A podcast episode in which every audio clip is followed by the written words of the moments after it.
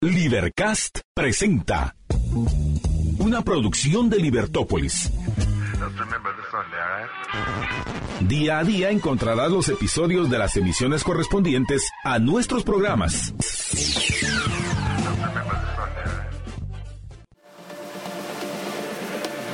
muy buenos días. En esta mañana, hoy eh, tenemos, ¿cuánto, Juanca? La madre. Hoy es 30, no, 29, 29, lunes 29 de enero.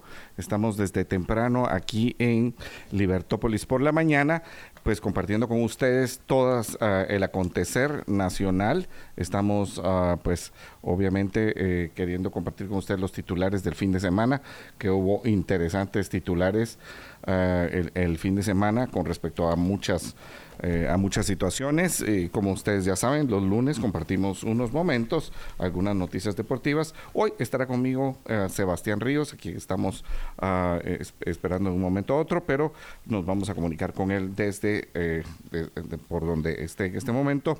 Y bueno, contentos de poder estar ah, compartiendo con ustedes las noticias, el acontecer nacional. Hoy lunes, tal vez la noticia que más nos, eh, la más esperada es la reunión que tendrá eh, la fiscal general con el Consejo de Ministros ah, por la invitación que le hiciera el presidente de la República en Consejo de Ministros para estar hoy. Bueno, bueno, por ahí estamos.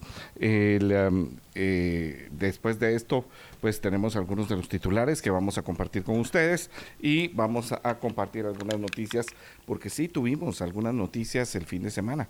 Eh, eh, desde el viernes, el sábado, ah, tuvimos noticias como por ejemplo, eh, bueno, en la parte deportiva tuvimos varias, ¿verdad, Juanca? Sí, varias de entrenadores. pues, pues, pues, para los que no sabían, tanto eh, Xavi en el Barcelona, que después de una derrota terrible, terrible, 5 a 3, am, ni me acuerdo contra quién, ni importa, sí, ni importa contra quién, pero perdió nuevamente el Barça 5 a 3, eh, pues dijo que, sale, que no va a seguir en el, ah, en el Barcelona, que termina el 30 de junio. Ah, el presidente Joan Laporta dijo pues que lo dejaba hasta el 30 de junio por considerar que él era una pues ícono del barcelonismo. Y además de eso pues eh, pues eh, que pedía todo el apoyo a la afición para poder seguir y continuar viendo a ver si se lograba algo con la Champions. En realidad para ganar la Champions así lo dijo. Eh, por otro lado también Jürgen Klopp el entrenador del Liverpool si no me equivoqué, ¿verdad? Entonces dijo también que, que iba a, a dejar el uh, Liverpool, eh, Liverpool al final de la temporada. Bueno, pues eh, es, estas dos noticias iniciales deportivas, porque tenemos otras más, Ah, pero vamos a empezar con los titulares. Tenemos los titulares del sábado, eh, eh, muy importantes los que los que hubo el sábado en prensa libre hubo gobernadores intentan pactar 600 millones con alcaldes eh, los designados por el gobierno anterior, es decir, los gobernadores que venían del gobierno del presidente Alejandro Yamatei. Am, estos convocaron a jefes ediles afines para asegurar proyectos. Plan prohíbe a delegados participar. O sea, eh, muy interesante porque, eh, pues, imagínense todavía un intento de los gobernadores ah, salientes de intentar mantener el control, que básicamente era tener el control de la ANAM a través de los de, de- de estas reuniones. Eh, por el otro lado, había también presidente en la elección de, en ANAM, el presidente Arevalo pide voto para el alcalde de Santa Catarina Pinula, el alcalde Sebastián Ciero. En el periodismo, la Sociedad Interamericana de Prensa, la CIP, aboga por libertad del director del periódico, José Rubén Zamora.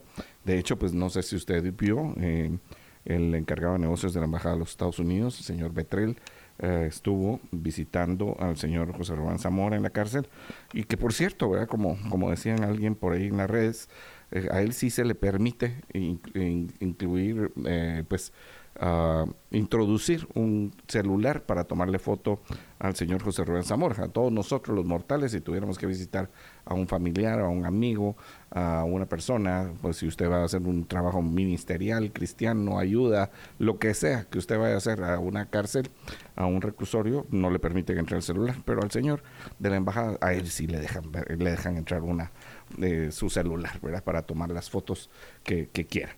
Y en el otro lado, una noticia que yo creo que también es muy molesta por la cantidad de veces que se ha denunciado. Y bueno, ya por fin este señor Argueta en el aeropuerto fue removido, pero el aeropuerto gasta 8 millones. Imagínese usted, 8 millones en gradas eléctricas que no le sirven. O sea, no sé si usted ha tenido la oportunidad de pasar por el aeropuerto, pero ahí están las gradas eléctricas tapadas, inservibles. Si llega alguien en silla de la tienen que bajar por las gradas normales, una por una. Mire, un desastre, de veras, un desastre la administración del señor Francis Argueta en el, en el aeropuerto. Ojalá que de veras haya una investigación importante, porque estos son los casos que, que como, como diría, ¿cómo es que decía Juan Gabriel? Sí, lo que se, lo que se ve no se pregunta. Bueno, lo, lo, que se ve de corrupción sería aquí, no se pregunta, ¿verdad? Aquí lo único que hay que hacer es ir a buscar, ir a buscar los papeles, ir a ver que esas cosas no funcionan, ir a ver qué es lo que estaba pasando, los contratos de alquiler de, los, uh, de las tiendas, de los estacionamientos, uh, la administración de este tipo de cosas, inclusive de, los counters para las líneas aéreas y, y, por supuesto todo lo que tiene que ver con los gastos, el mantenimiento, ah, un sinfín de situaciones que que pudimos, uh, que, uno puede ver y uno dice a la madre, está, esto sí fue espantoso. Bueno, esos son los titulares de prensa libre para el sábado. También en nuestro diario para el sábado tenemos en la principal, en la página 3, era, detectan cinco niñas embarazadas, entre ellas una pequeña de 11 años con bajo peso y víctima de violencia según el Observatorio de Salud Reproductiva. Eh, eh, qué terrible esa noticia. La verdad es que eh, tenemos noticias en Guatemala escandalosas y los embarazos de las niñas, sobre todo cuando eh, son, son escandalosos. Eh, una niña de 11 años no, no, no tiene por qué estar en esta situación. Si usted uh, pues se puede imaginar a una chiquitilla de 11 años eh, que va a tener un bebé, es escandaloso, es escandaloso, no, no, no debe estar pasando. Ahí también tiene que haber una investigación, ahí es donde el observatorio este de salud reproductiva, pues no solamente debe tratar con cuidado a las niñas y, darles un, un acompañamiento, no un seguimiento, sino un acompañamiento y ver qué fue lo que pasó, sino que debe haber ahí una, eh, una, un seguimiento hasta con el con el ADN, ¿no? O sea, de, de, de dónde puede ser, quién es el padre para poder detectar si el abuso uh, se, ha, se, ha, cometido, que seguramente se cometió, como, como podremos ver, o sea, ¿qué, qué niña de 11 años va a estar eh, en estas situaciones, ¿no? En Retaluleo, en San Andrés Seca, lleva más de 10 días sin alcalde, pues murió el año pasado. Entonces, mire usted, eh, murió el año pasado, es así, no, no la no lo sabemos. Nos, me imagino que lleva más de 10 días en alcalde porque el, um, se ha reelegido y no se le dio posesión al, al, al concejal. Esto pues, debe haber alguna situación. Y bueno, estamos eh, viendo ahí. Bueno, sí, dice la falta de autoridad crea malestar entre la comunidad. El cabalmente el, el, exalcalde, pues porque falleció, Marco Tulio León fue reelecto, pero falleció el año pasado. Sofía Mancio es la concejal 1 y no le permiten que asuma el cargo. Imagínese usted, qué barbaridad. También en las noticias del sábado eh, tuvimos el comunicado que tuvo la conferencia episcopal de Guatemala, donde pues uh, reiteró la preocupación por la coyuntura política y uh, pues habló acerca de cómo se estaba eh, judicializando la política y politizando la justicia y cómo las leyes estaban siendo tergiversadas en favor de unos y otros. Eh, por cierto que también aquí en, esta, eh, en este periódico un antejuicio en contra del presidente del Congreso, Neri Ramos, eh, en que el Ministerio Público lo investigue Sí, la Fundación contra el Terrorismo presentó una solicitud de retiro de antejuicio en contra de Miguel Ramos por supuesto abuso de poder, violación de resoluciones judiciales, incumplimiento de funciones, asociación ilícita, tráfico de influencias y desobediencia. Señor bendito. Bueno, esto es por permitir la presencia de diputados del movimiento Semilla en la instancia de jefes de bloque. También Arevalo, el presidente Arevalo se reunió con alcaldes y entre ellos con el que postulado en ese momento para la presidencia de la ANA. En los uh, titulares del domingo uh, tenemos en nuestro diario, ¿sí? Eh, la noticia principal es matones entran a casa mientras las víctimas, los padres y sus hijos menores cenaban y pues masacran a familia. Eso fue en Chiquimula. Ah, matan a, toda la familia. otra de esas cosas espantosas que pasan, terribles en Guate. Uh, otro de los titulares de nuestro diario el domingo es asesinan a guardia privado a pocos minutos de terminar su turno. Eso fue en Misco, zona 4. Y en Guatemala también, qué susto, temblor deja tres heridos y daños materiales. ¿Sintió usted el temblor? ¿Lo sintió? Sí, va. Como está aquel chiste, aquel meme, ¿verdad? De doña, ¿cómo se llama? La, no sé, no sé si así se llamaba doña, la, la vieja del 71, del Chavo del 8, no sé si la ha visto. Eh, y yo, híjole, el nombre no me recuerdo, pero así le decían, ¿no? Y la, y, la señora, pues, eh, hay un meme donde dice, yo como no ando pecando, no sentía el temblor. Ay, Dios. y usted sí lo sintió. ¿En qué andaba, pues?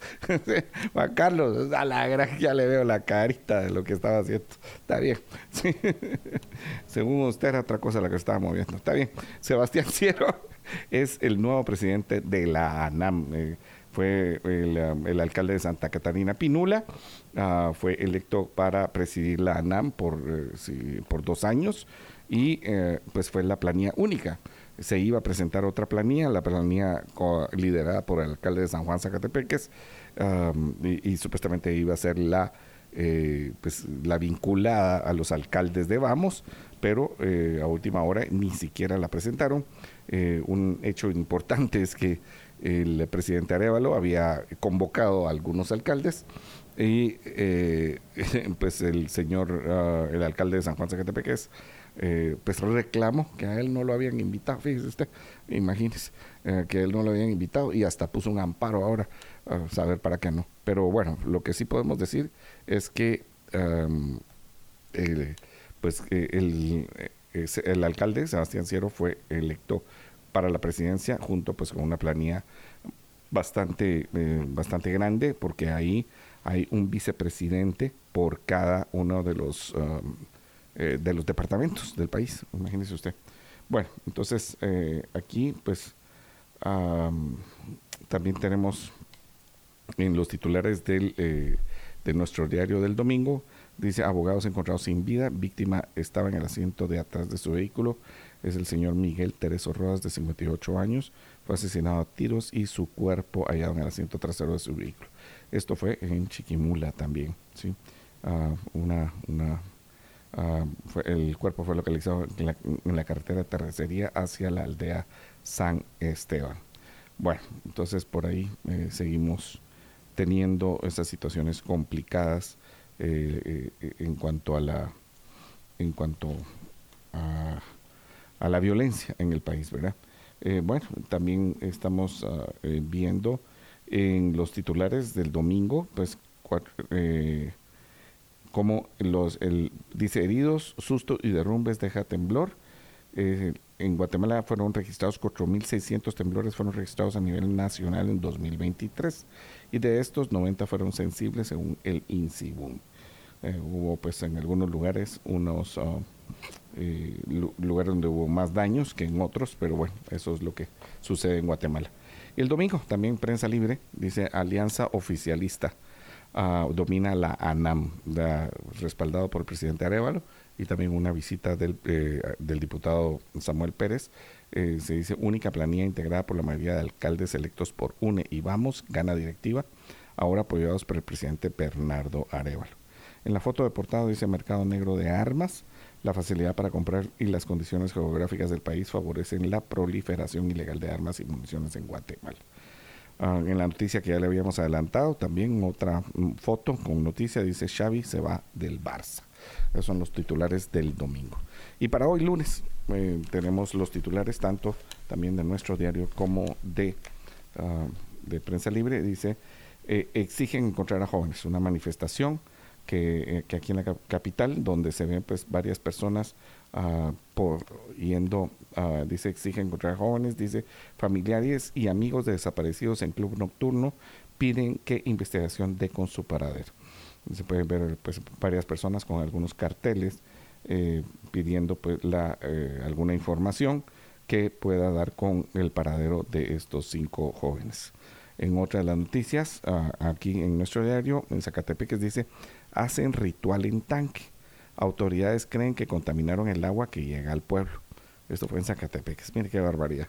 Esto, esto, o sea, yo sé que ah, tenemos muchas noticias desagradables durante el fin de semana. Ya vimos lo de las niñas eh, embarazadas, lo de la familia muerta eh, asesinada en Chiquimula, lo del guardia de seguridad, lo del abogado en Chiquimula también.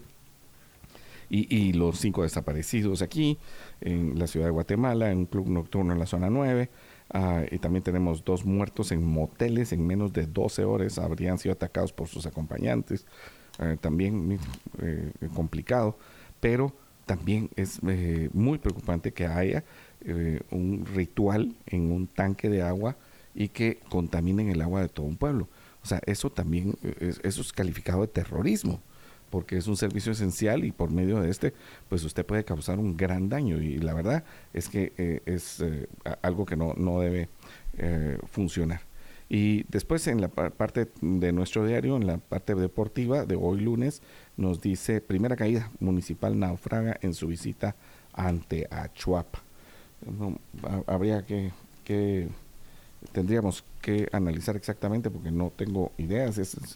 Eh, es porque es la primera jornada del campeonato, sí.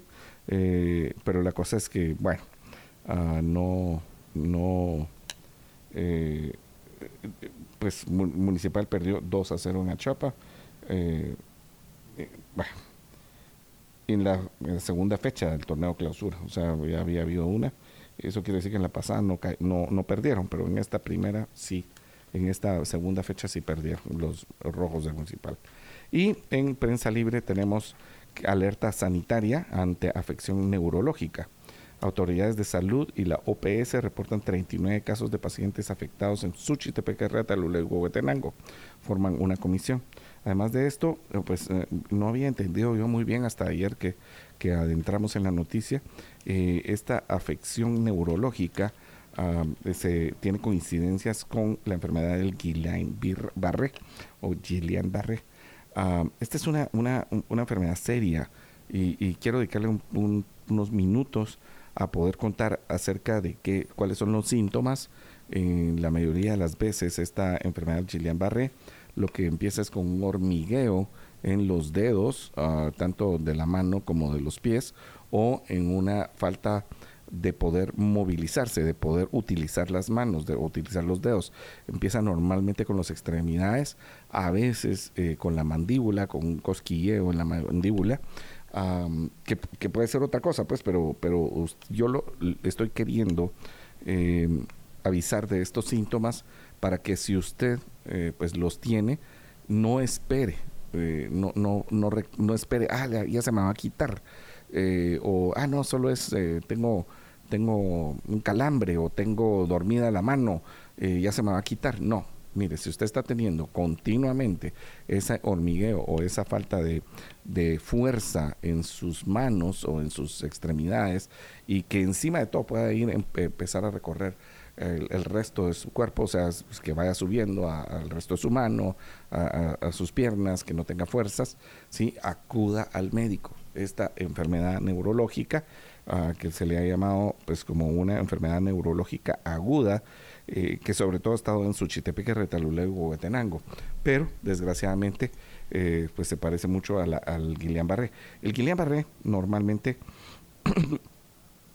se le da, le da eh, por haber tenido una afección, una, una, una infección anterior y pues se desconocen los, los orígenes, pero normalmente es donde el sistema inmunitario del organismo ataca los nervios.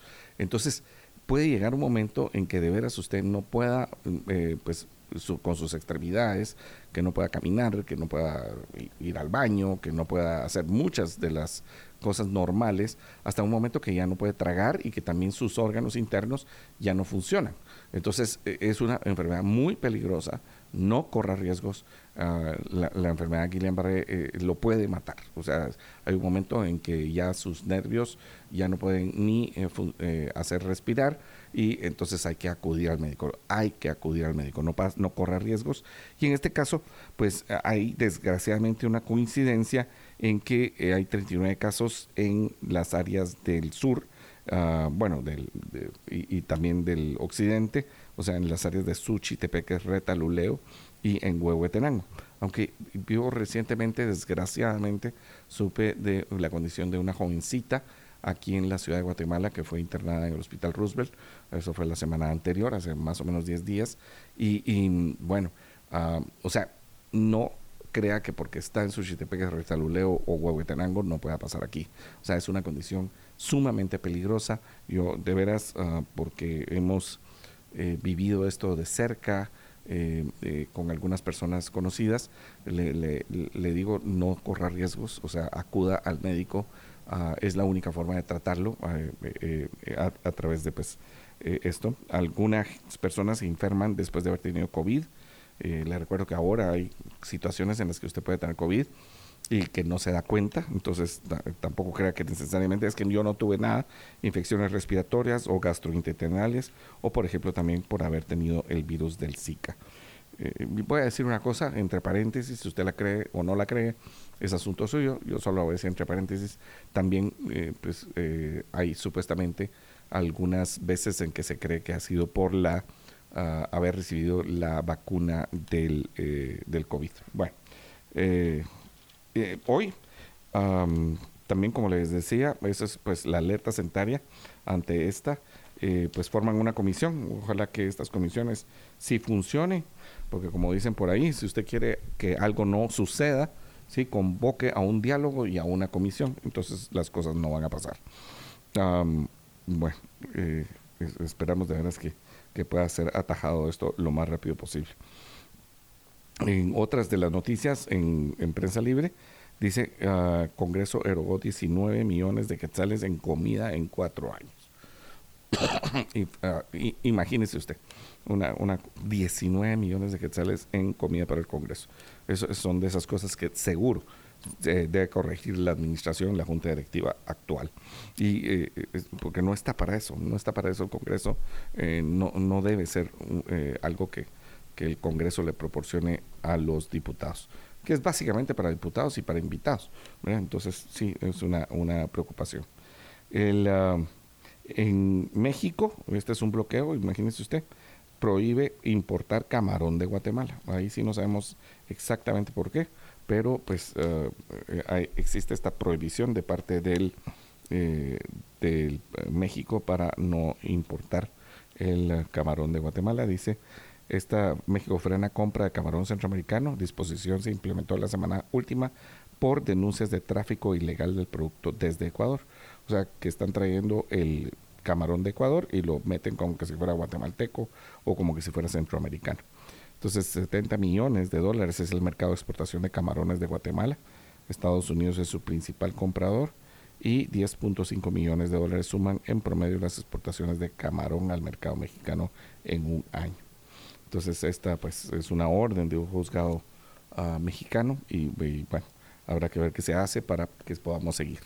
El, y pues en la última noticia que tenemos en prensa libre como titular es que Luis Miguel emociona al público en dos conciertos, tanto el concierto del sábado como del domingo. tenemos, eh, como les dije, ya dentro de las páginas de prensa libre, esta esperada reunión entre la fiscal general y el, y, el presidente de la República en Consejo de Ministros. Fiscal no confirma la asistencia al gabinete. Yo le quiero recordar que como leímos ah, en la semana pasada aquí, la fiscal tiene la obligación, según el artículo 3 eh, de la ley orgánica del Ministerio eh, Público, de asistir a la reunión que sea convocada si ella no, no aceptara, tal y como nos recordaba aquí el, eh, tanto eh, si no me recuerdo mal, el licenciado Luis Lam y el licenciado Guillermo Cifuentes, eh, nos recordaban de forma clara que eh, sería una desobediencia a, la Constitución y por eso pues hay situaciones penales que combatir. Bueno, pues cuando son las seis y media de la mañana, ah, pues vamos a ir un corte y volvemos en un momento.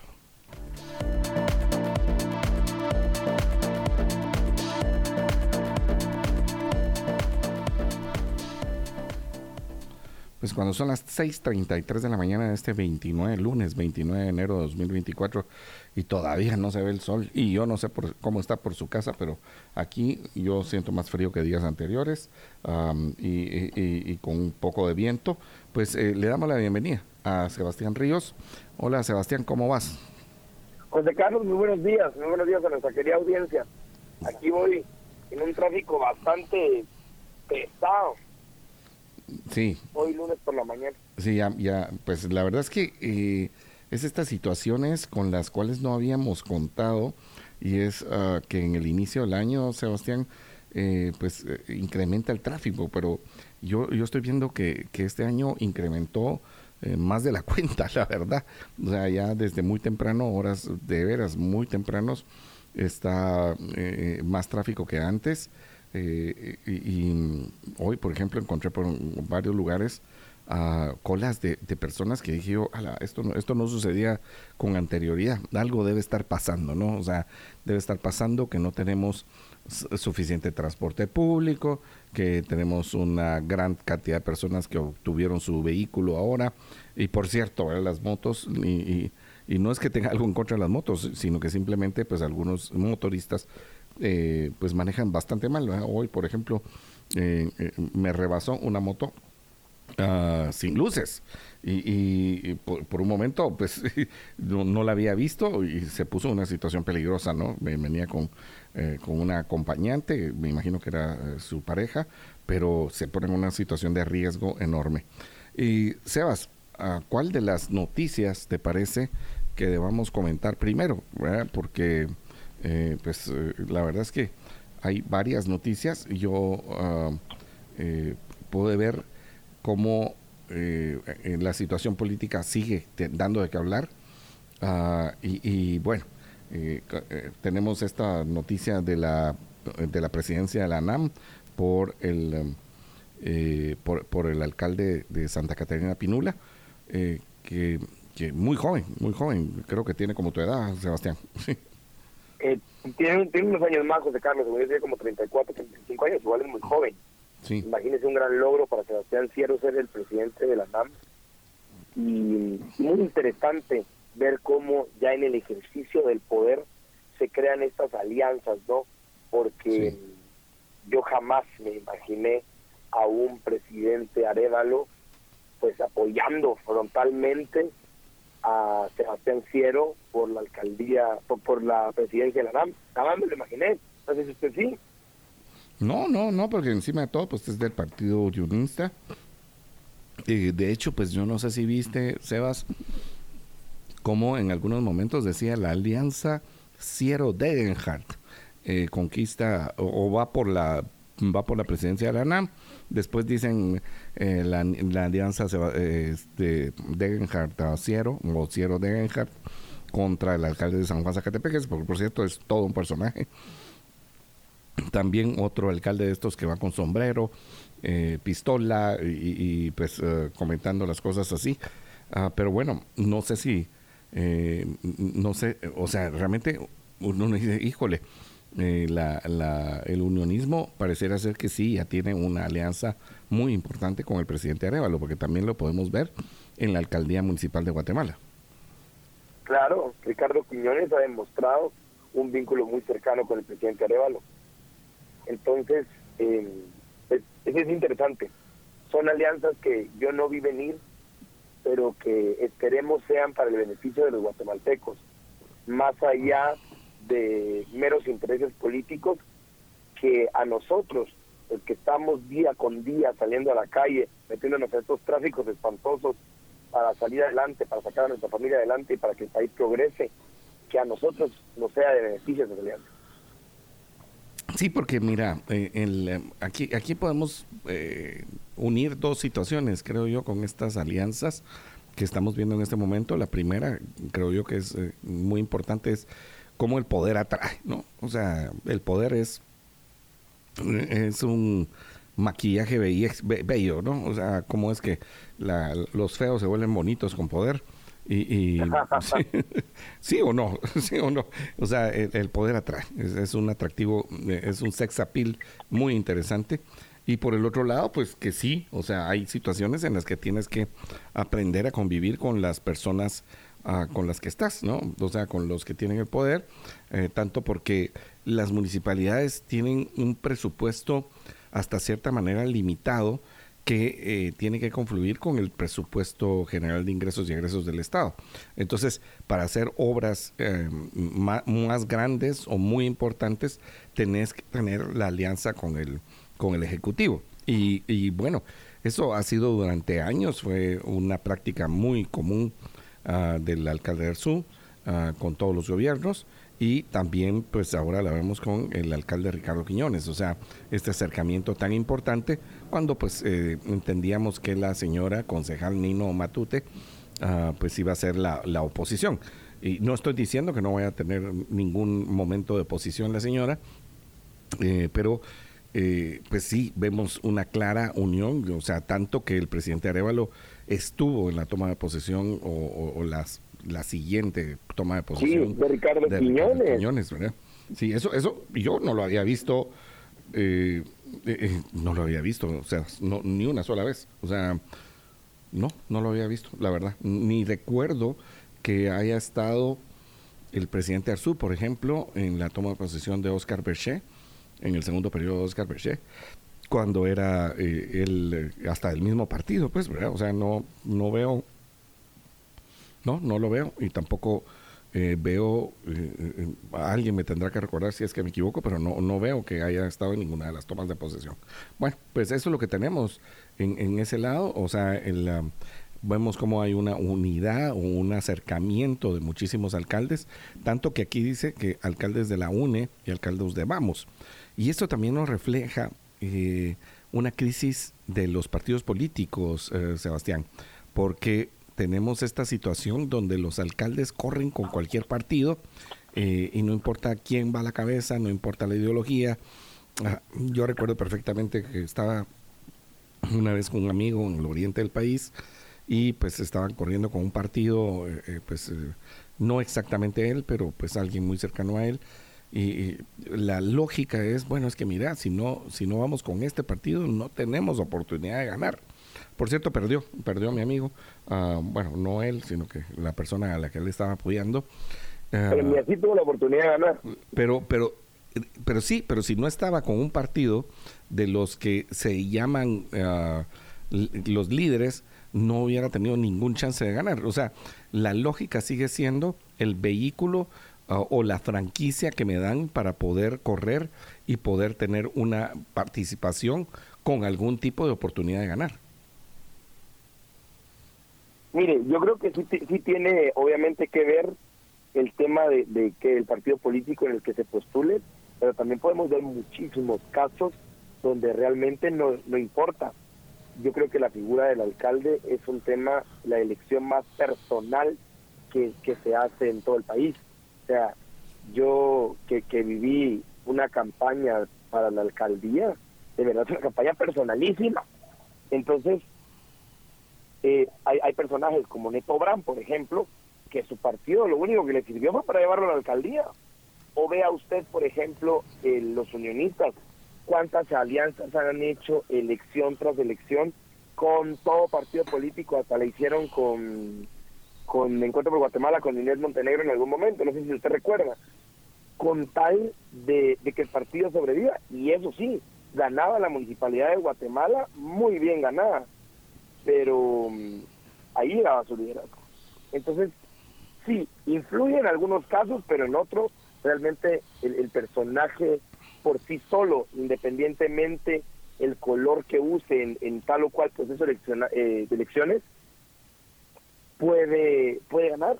Neto, el mejor ejemplo en, la época reciente, ¿no cree usted? No, sí, yo creo que la, mira, para la, para la ciencia política y también para la técnica política, yo creo que el fenómeno de Neto es un, es un fenómeno que de alguna manera se debería de estudiar. Eh, ¿Por qué? Porque pues ahí se... Eh, eh, cómo inició Neto, cómo llega a la alcaldía inicialmente, cuando no era eh, inicialmente el primer, el candidato ah, favorito, ¿no? O sea, no era, no tenía tampoco los millones, ah, no tenía la cantidad de plata. no tenía recursos, no estaba punteando. Pero, era, pero, conectó, pero se conectó con las personas ante el hartazgo también de unas administraciones que venían que que eh, pues no es que no hicieran nada, pero la última, sí, la de Otto Pérez Leal, fue un fracaso de administración. Y, y, bueno, pues e, esa no solamente fue un fracaso, sino que tenía abuso de poder, eh, supuestamente, supuestamente, porque obviamente no, no tenemos ninguno de los casos ah, de corrupción, etcétera, y la gente pues se cansó y toma esta decisión un poquito a la carrera. Y, si, yo no si yo no recuerdo mal, eh, Neto gana en la misma elección que gana Jimmy Morales, ¿verdad? El presidente Jimmy Morales. Lo cual te dice también que hay ahí una, un símil, ¿no? De, de, un hartazgo, de un querer un cambio, de querer algo diferente. Pero después el eh, alcalde Neto eh, se vuelve un personaje, pues, uh, se vuelve un personaje. Iron Brand. Iron Brand. Pero, pero eh, o sea, ¿Qué tan diferente de la primera campaña la segunda campaña a esta tercera campaña? O sea, ha sido un fenómeno que ha evolucionado, que, eh, pero que tiene una cercanía con una buena parte de la población, que no necesita ganar todos los votos, que solo necesita tener una cierta cantidad de votos para ganar. Cuando tienes veintipico de partidos, veintipico, eh, solo necesitas un porcentaje. Pero para mientras tú ves otros alcaldes vecinos, que no gana la elección. O sea, y él con un partido nuevo, el PPG, que por cierto, como dices tú, solo le sirve para esto, y que hasta corren el riesgo los propios del partido de saber que no van a meter ningún diputado, que mm, por cierto corrieron sin candidato a la presidencia. Ajá, imagínese José Carlos, solo ese hecho de haber corrido sin candidato a la presidencia, para mí deja muy claro que pues la intención por la que se fundó el partido o sea, sí, eh, tenían otros listados, eh, postularon candidatos en, diversas áreas, no en muchas, por cierto, pero el punto central del partido de, de Neto Brand para este último proceso de elección era poderle posibilitar a él cumplir con los requisitos de ley y ganar la elección. Y fue lo que pasó. No, no tengo la información exacta, pero no creo que hayan ganado ningún otro, ninguna otra elección en ese partido. No, no, no ganaron ninguna otra más. No, no ganan ninguna otra más, solo gana la de la del municipio de Misco, que también nos hace reflexionar si es si es válido o no matar un partido, eh, sobre todo un partido nuevo, cuando corre por una elección municipal y la gana. O sea, a mí me parece, y lo digo para ahorita que se están platicando las reformas a la ley electoral, eh, para mí, a mí me parece que un partido que gana una alcaldía, Sebas, no debería desaparecer, porque estamos, la idea es fomentar instituciones, la idea es que funcionen las instituciones y los partidos políticos así deben funcionar, ¿no? O sea, esa idea de que si no tiene una diputación o no gana el 5%, eh, desaparece el partido, pues eh, es hasta una manera eh, un incentivo perverso, ¿no? De, de, crear nuevos partidos, de venderlos y también, eh, pues, de hacerlas solo máquinas electorales, o sea, vehículos electorales, en vez de pensar en, verdaderos partidos políticos. Eh, ¿Y usted qué propondría en ese caso, José Carlos? Pues, pues fíjate que yo, sinceramente, no. no eliminaría los partidos de por sí y ante sí, o sea, solo por cualquier cosa. si querés, si, si tanto molesta eh, porque aquí hemos, esta, esta, fue una, una, idea inicial desde la Asamblea Nacional Constituyente ah, y, cuando se rebaja el tamaño de la cantidad de afiliados. Solo para que tú sepas, en 1974, perdón, 1978, 1982, la cantidad para, para tener la cantidad de afiliados para tener un partido político era de 50 mil personas. en, ese entonces, en ese entonces, pues no había empadronamiento, sino que lo que había era eh, un registro de ciudadanos. Tú tenías una cédula de vecindad y además de eso tenías una cédula de ciudadanía. Con la cédula de ciudadanía y la cédula de vecindad, tú ibas a votar. Entonces, eh, yo todavía me recuerdo que, eh, que, mi papá tenía sus dos cédulas y tenía sellada la cédula de ciudadanía. Pues, ojalá, no sé si, si, si la habrá guardado o no pero bueno, sería un bonito recuerdo tenerla, ¿no? Eh, bueno, la cosa es que estaba, eh, tenías dos, dos cédulas. Después cambió a, en, cuando se promulga y eh, se hace la convocatoria para la Asamblea Nacional Constituyente allá por el año 1982, 1900, bueno, no 82, en el 83, más o menos. En ese año tenemos que se rebaja para, para, darle mayor participación, porque mira, uno de los asuntos que había es que no se le permitía la participación a otros partidos políticos. En ese entonces se intentaba que el FUR, Frente Unido de la Revolución, liderado por eh, el señor el licenciado Manuel Colón Argueta, eh, y también el PSD, liderado por eh, Alberto Fuentes Mor, esos dos partidos intentaban salir a la, a la vía pública. Ah, por cierto, Alberto Fuentes Mor fue candidato a vicepresidencial en aquella tan cuestionada elección de 1974 eh, con el general José Efraín Ríos Montt. Entonces él era el líder del PSD, Partido Socialdemócrata. Eh, para el año, híjole, ahí sí se me fue, pero según yo, para el año 1982, ¿sí? Eh, asesinan a... No, no, este dato lo tengo mal. Ah, asesinan a Alberto Fuentes Mor primero y después asesinan a Manuel Colón Argueta. De hecho, pues... en el 59 asesinan a Fuentes Mor. ¿En el? 79. En el 79. Bueno, el mismo año asesinan. Y, y el asunto fue que les aceptan el partido político a ambos y después los asesinan. Una cosa espantosa. Entonces, parte de la idea de permitir que los partidos políticos fueran de menor, um, de, menor cantidad de afiliados es que no tuvieras que recurrir otra vez a la arbitrariedad, a la discrecionalidad de la autoridad electoral para ser partido político. Entonces se rebaja a 5 mil. Y esto se empezó a hablar durante el gobierno del jefe de Estado, José Efraín Ríos Montt.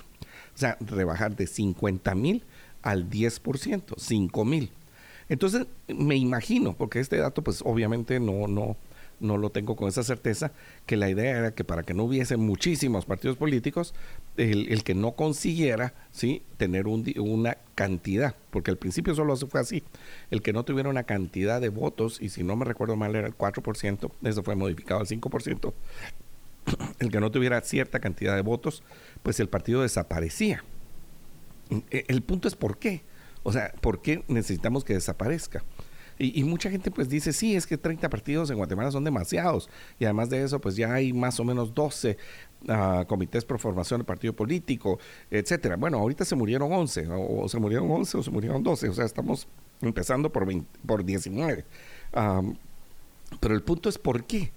En, otros países, y yo no sé si las personas que, nos siguen ah, pudieron ver ahorita, por ejemplo, en la elección eh, de las elecciones primarias del Partido Republicano ahí en New Hampshire. y, por ejemplo, eh, la lista de candidatos a la presidencia era más o menos de 20, 25, solo en las primarias republicanas.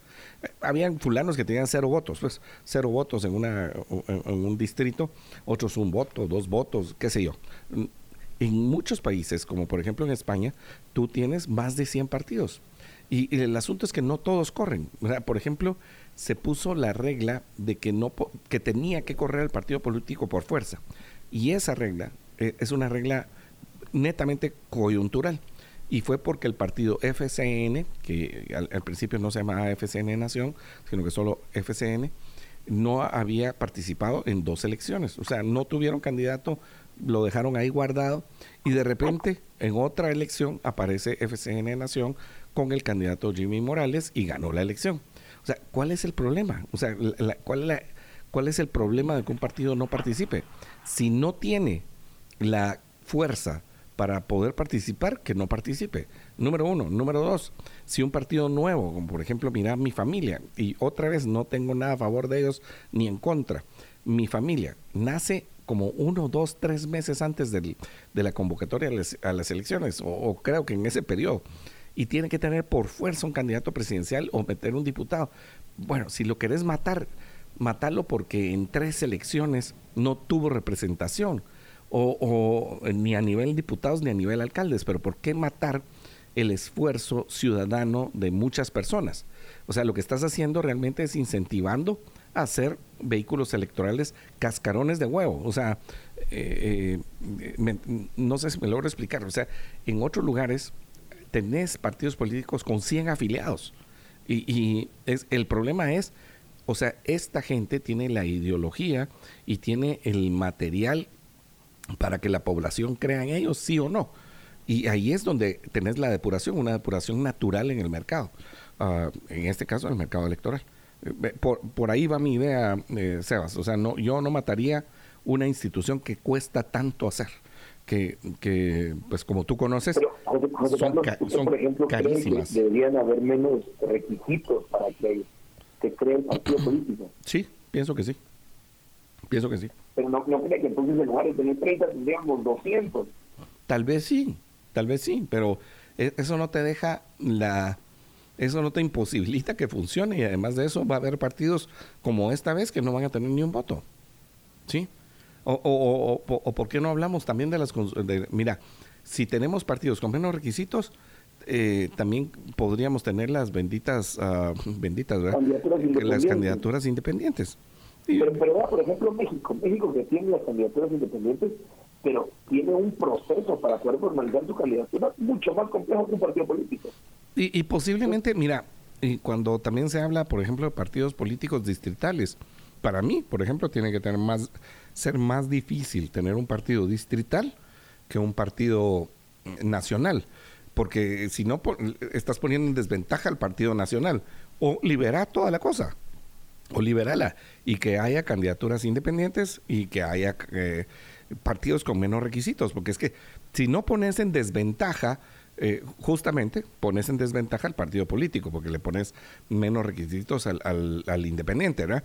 En el caso que tú estás hablando de México, sí, lo ponen porque el partido político al final tiene toda una estructura que es cara y que se mantiene a nivel nacional. Lo otro es como quien dice, ah, sí, yo vengo por mí, ante mí, a, ser candidato, ¿verdad? Creo que ahorita eh, en estas elecciones está el señor Eduardo Verastegui de candidato presidencial independiente, no sé si lo ha logrado, pero la vez pasada estaba la esposa de un expresidente. Sí, sí. Margarita Zavala. Y, logró cumplir todos los requisitos para ser candidato independiente. Y después se salió antes de la elección. Parece que o sea, lo que decían que era porque en las encuestas no aparecía ni de broma. Eso, eso, ¿no? O sea, fíjate que el partido de Le Pen en Francia dice que no tiene ni mil, eh, ni mil afiliados. Sí. Y la vez pasada estuvo en segundo o tercer lugar. Bueno, pues eh, mira, pues um, para mientras eh, a las 7 de la mañana vamos a tener una, una, entrevista, entonces nos vamos a tener que ir al corte. Eh, una entrevista muy importante que vamos a hablar acerca de las clases pasivas del Estado. Eh, un tema muy importante porque la semana pasada se discutió en el Congreso de la República en un intento ahí que medio raro, ¿no? De, de querer desviar la atención y que no logró el Congreso de la República ni discutir eso, ni lograr asignar las comisiones, las Sí, las comisiones eh, de trabajo, a los diferentes partidos políticos, ¿no? Y que no se logra por eh, pues esta decisión del partido eh, suspendido Movimiento Semilla de pues ceder el espacio dado que son que los diputados han sido declarados independientes en contra de la resolución de la Corte de Constitucionalidad, ¿no? O sea, pretendiendo por un decreto que haya un decreto a nivel Congreso donde se diga que ya no son independientes. Eh, bueno, ahí de eso pues ah, eh, hay mucha tela que cortar porque ahí está la corte. Lo, lo, único que quiero decir en ese punto, que me da mucha risa, como cuando uno está afuera juzga todo, está en el ejercicio del poder, aquello que critiqué, que destruí, que lo acusaba como la peor de las tiranías, ahora se vuelve mi práctica. Imagínese usted cómo hubieran visto ellos que otro partido buscara un, un decreto a nivel Congreso para desobedecer las, las órdenes de la PC, cuando ellos hicieron famosa la frase, las órdenes de la Corte no se discuten, se cumplen. ¿Será usted? ya estoy hablando como totalmente de acuerdo con usted. O sea, sí, estamos de acuerdo, se, se, se acatan, se obedecen eh, y no se, no se discuten.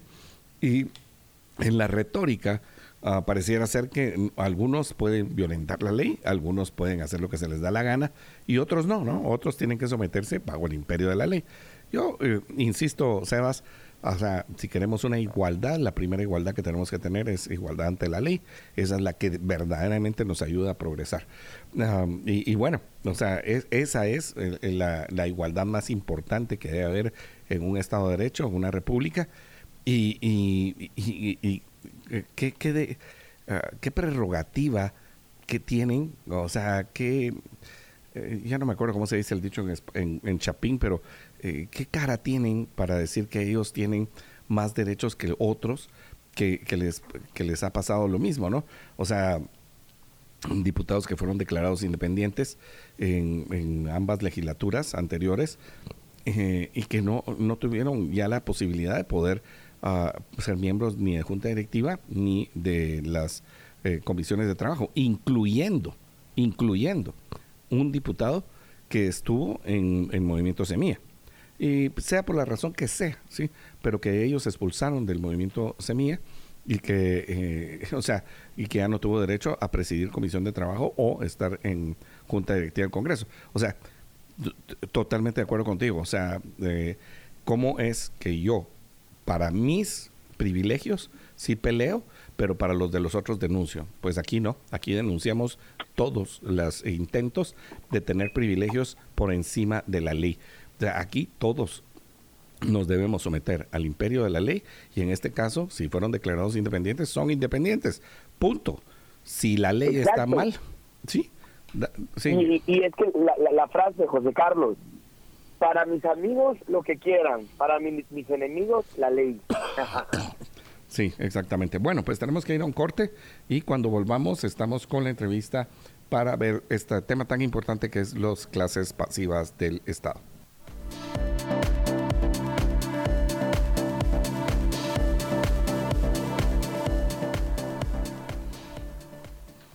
Bueno, pues continuamos aquí en Libertópolis por la mañana cuando son las 7 y 3 minutos de este lunes 29, eh, este frío lunes del 29 de enero. Ya despejado, un, poquito despejado porque allá en el oriente hay todavía nubes, grises, ¿sí? Eh, pues tenemos como invitada a Verónica Spros, para la licenciada Verónica Spros, ah, para hablar un poco acerca de las clases pasivas del Estado. Ah, Verónica, buenos días, muchas gracias por acompañarnos. Buenos días, José Carlos. Qué gusto saludarles aquí para dialogar en esta inicio de semana. Gracias. Eh, también tenemos a, Sebastián Ríos. Él está vía telefónica también, pero él es eh, compañero aquí de eh, Libertópolis por la mañana los lunes. Em, pero ah, uno de los asuntos que tenemos es este intención la semana pasada de algunos diputados de incrementar la, pues, la cantidad de dinero que recibieran los pensionados del Estado. Y pues se, está todo este asunto político, porque eh, después de, eh, de, económico creo que tiene poco, y eso es parte de lo que nosotros queremos ver aquí, eh, de, intentar pasar una ley de clases pasivas en un momento donde se están discutiendo otras cosas y hasta como, como quien dice, ya vieron, estos no quieren arreglar lo de las clases pasivas. Ah, y la primera pregunta es, eh, ¿Es populismo esto que está pasando en el Congreso o de veras hay una racionalidad en, en ese sentido? No, definitivamente hay que pensar cualquier reforma de ese tipo, de esa magnitud, por el impacto financiero que llega a tener y el impacto de largo plazo para el país es muy fuerte. No es algo que se deba pasar en este momento y menos sin un análisis profundo, una discusión, eh, como que estemos seguros de cuál va a ser su impacto no es un momento adecuado para hacer una reforma a ley de clases pasivas civiles del Estado. Primero hay que comenzar dándonos cuenta cómo está el sistema hoy día, ¿verdad? Que hoy día ya tiene un subsidio para poderse pagar todas las pensiones de, los ex empleados públicos. Eh, no tengo el monto actual que esté en el presupuesto, pero eh, estimo que supera los 2.500 millones de quetzales en el presupuesto, ¿verdad? Si no lo ronda, habría que ver cuál es el número, pero sí son números altos que hoy día ya estamos destinando a sufragar pensiones porque lo que ingresa como cuota no es suficiente para el pago de pensiones de los, del sector público. Eh, esto pues hay que revisarlo, es un problema de fondo del sistema, ¿verdad? Que no está financiado sino que se llama un sistema de reparto simple, donde el gobierno pone lo que hace falta. Tampoco tiene reservas, no es como el sistema del IX, ¿verdad? Que se llama de prima media escalonada, porque cada cierto tiempo va debería ir subiendo la, la tasa de cotización cuando madure el sistema. En este caso, las tasas ya son relativamente altas, lo que aportan los empleados del Estado de su sueldo, pues ya es un monto que va entre 9 al 15% del sueldo, más lo que pondría el gobierno patrono, otro 10%, y aún eso no alcanza. ¿Por qué? Porque se pueden jubilar a los 30 años de servicio. O sea, una persona que empezó trabajando a los 18 años, resulta que a los 38, 40 se, se va a querer jubilar y va a recibir pensión hasta que tenga 70. Entonces ahí nos cuesta o se muera, pues tiene, tiene un costo altísimo. El sistema hay que revisarlo muy de fondo. Bueno, para mientras Sebas se nos eh, lo, perdimos, eh, perdimos a Sebas, te, te, preguntaría otra vez, porque sí, ya pudimos revisar en alguna oportunidad, lo dijimos aquí cuando estábamos viendo el presupuesto general de ingresos y egresos de la nación, que ya ah, las clases pasivas del Estado tienen un subsidio. Es, eh, y, y queremos a que nuestra audiencia entienda la lógica. Eh, número uno, o sea, eh, ya del presupuesto, por la obligatoriedad que tiene la ley, eh, ya las clases pasivas del Estado, es decir, aquellos trabajadores del Estado que están pensionados, ah, reciben un monto que no tiene que ver con lo que ingresa por parte de las personas que están aportando ahorita para su pensión futura. Es decir, o sea, lo que se recibe hoy de pensiones para pagar en el futuro ya no alcanza para las pensiones pasadas, sino que hay un subsidio. Eso es lo número uno. Y lo número dos es que se están usando, se está usando el dinero de los que van a ser pensionados en el futuro para pagar las cuentas de hoy. ¿Estamos correctos con eso? Estamos correctos. Así es como funciona ese sistema y es altamente regresivo. Esto significa que quienes tuvieron un sueldo, quienes pudieron ahorrar durante su vida laboral, pues después van a seguir recibiendo impuestos, o sea, van a seguir recibiendo beneficios de los impuestos que pagan todos los ciudadanos, incluyendo aquellos que nunca tuvieron un empleo formal aquel señor, aquella persona de Huehuetenango, de San Marcos, que no ha tenido empleo formal, pero compra baterías y paga IVA, va a tener que pagar parte de esas pensiones. Es sumamente injusto. A mí me parece que ese debe ser uno de los argumentos de análisis. O sea, si no hay dinero, ¿de dónde va a salir? Y qué injusto que venga de las personas más pobres que pagan impuestos también, ¿verdad? No, no, no, no es injusto este, este asunto eh, hay que hay que analizarlo porque es regresivo, o sea, es un subsidio regresivo. Los más pobres estarán financiando a los menos pobres, que eran los que sí tuvieron un empleo público.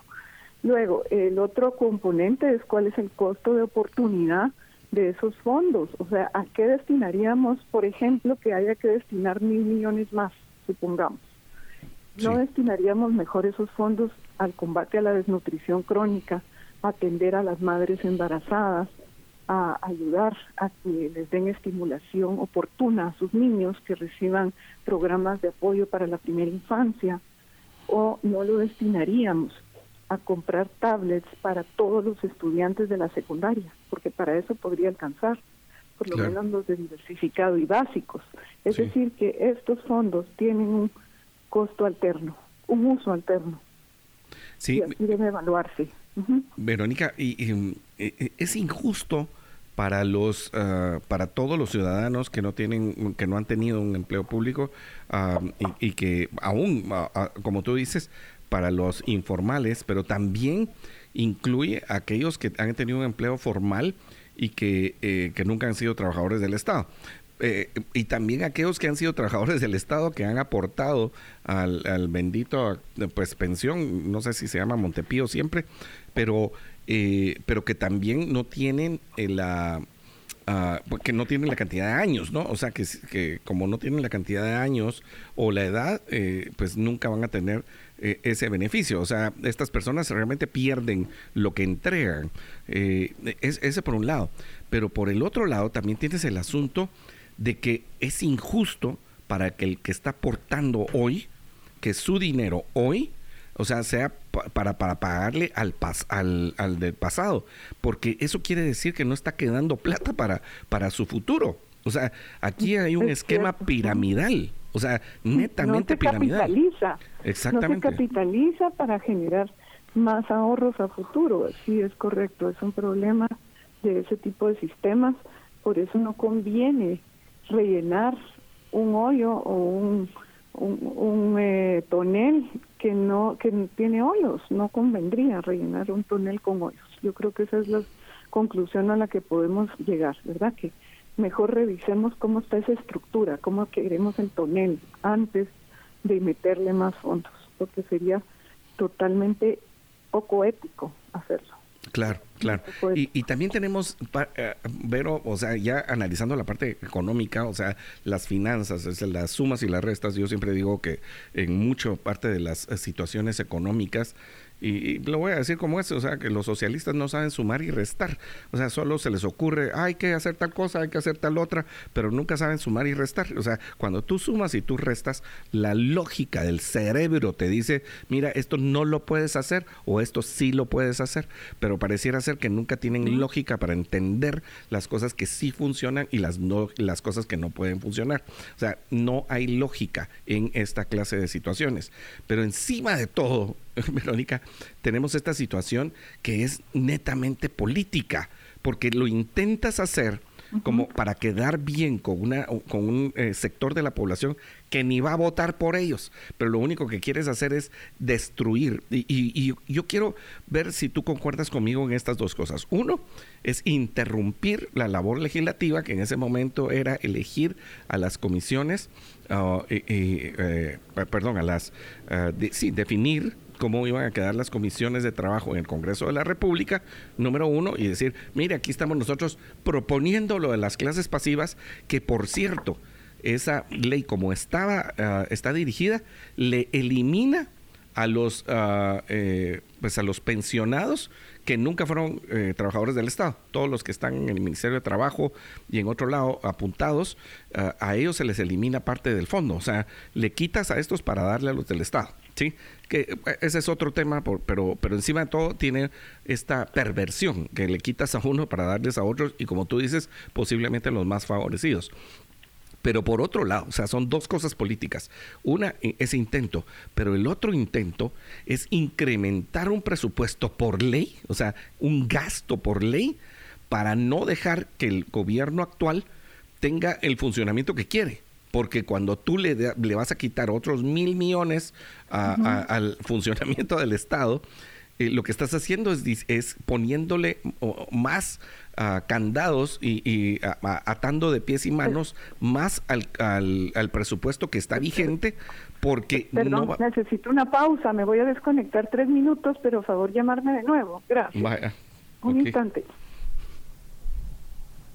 Bueno, Sebas, o sea, me, logro explicar con, con, esta idea, o sea, que tú te, tú haces esta situación, o sea, eh, primero que todo pones una ley en el momento menos adecuado para salir diciendo, ay, sí, yo soy lo máximo, eh, yo estoy velando por los, uh, por los uh, trabajadores del Estado, los pensionados, que ni van a votar por los, que ni van a votar, o sea, todos estos pensionados ni van a votar por el señor Morado. Sí. Bueno, eh, ¿cómo, le decimos? Entonces, y, y, por otro lado, lo que estás haciendo es comprometiendo el, presupuesto que ya está en algo que no tiene que ver con las, los, eh, ideas que tiene el gobierno actual. buenas o malas, sí, buenas o malas, pero lo que estás haciendo es comprometiendo el presupuesto. Mire, José Carlos, yo sé que eh, en tema financiero no tiene ni pies ni cabeza esto, pero veámoslo un poco más en las razones políticas por las que esto está pasando. O sea, por un lado tenemos al grupo de al grupo independiente de Verde que mm, quiere proponer iniciativas de ley como lo de la menstruación digna y demás, que realmente para todo lo que estamos viviendo en el país en este momento eso no es una prioridad de Estado. Eh, o sea, el, verde fluorescente, ¿estás El verde fluorescente, sí. Eso no es una prioridad de Estado. Es una vergüenza que en este momento, donde estamos en una crisis política, social y económica, se pongan a hablar esas estupideces. Bueno, y, tenemos no es la única estupidez, ¿verdad? No. No es la única. Pero, le estoy diciendo una que me impresionó. Y, tenemos por el otro lado este tipo de, de propuestas que suenan bonito, pero que a la hora de la práctica no van a ningún lado, no tienen pies y cabeza y que económicamente son insostenibles. Entonces, creo que realmente en el Congreso ninguno está haciendo su trabajo. Están perdiendo el tiempo y para mí están jugando un pulso a ver quién puede más. Porque vea usted, contra todo pronóstico, el verde fluorescente ha roto, han ellos roto el quórum en, las últimas sesiones porque no han llegado a consensos. Se aliaron. hubo una vergüenza la semana pasada en una de las sesiones plenarias, Sebas, donde había, ah, si no recuerdo mal, más de 100 diputados, creo que más de 110 diputados en, en el Pleno, y lo que no había era junta directiva. Sí. O sea, porque para que nuestros eh, eh, oyentes eh, sepan, el pleno ah, se puede iniciar con 41 personas, o sea, eso se llama el pleno reducido, donde se, lo que se hace es lectura de la, de la agenda, se aprueba el, el bueno, eso no se aprueba, pero se hace la lectura de la, de la agenda y después de eso pues ya entras a conocer, por ejemplo, la aprobación de la, de la, eh, de la agenda anterior y continúas, ¿verdad? Y con 81 también puedes, puedes eh, ya, ya continúas. Ah, para los que creemos cómo es que funciona y, decimos, ah, sí, ya con 81 ya pueden iniciar, claro, tendrían que tener eh, los 81 votos alineados para aprobar cualquier cosa, pero bueno, pero tiene 100, más de 100, 110, yo no me recuerdo mal, eran como 115. Y lo que sucede es que eh, no había junta directiva, porque tiene que estar la mayoría de la junta directiva para que haya pleno también. O sea, para que no se desintegre el pleno. Entonces, mire usted, qué alegre. Lo que hacen es que no hubo eh, junta directiva, aunque habían diputados suficientes, y entonces no hay discusión. Y, y, y Sebas, o sea, está esta situación, o sea, la parte política de meter esto en este momento, como dices, o sea, yo estoy de acuerdo contigo. Lo hablamos el viernes aquí en el programa acerca de esta ley de, del subsidio para eh, las toallas femeninas ah, y, entender la lógica también, ¿verdad? Otra vez, sumas y restas. Y, ya tenemos a, Verónica con nosotros de nuevo. Eh, Verónica, o sea, la lógica política eh, asusta. O sea, eh, meter esto en este momento, en medio de la discusión de las comisiones de trabajo. Y número dos, o sea, eh, esa poner otro candado más, poner otra limitación más al presupuesto actual como parte de una estrategia de que el partido de gobierno ah, tenga menos capacidad de acción. Correcto, yo creo que ahorita es un momento de ser muy responsables. Pensaría que el equipo de SG Plan, donde está Carlos Mendoza, debería tener un liderazgo y poder decir, miren señores, tenemos un plan de gobierno y las prioridades reales son estas. Vamos a atender el tema de la red vial, como bien han indicado, como prioridad, temas de la primera infancia y la desnutrición crónica, eh, temas del sistema educativo, han hablado mucho de llevar tecnología, 500 mil tablets, me parece que hablaron, y, y formación de jóvenes además de otros temas, pero nos tenemos que ceñir a la agenda y no salirnos con estas pequeñas ocurrencias que al final salen caras y no necesariamente están en la agenda.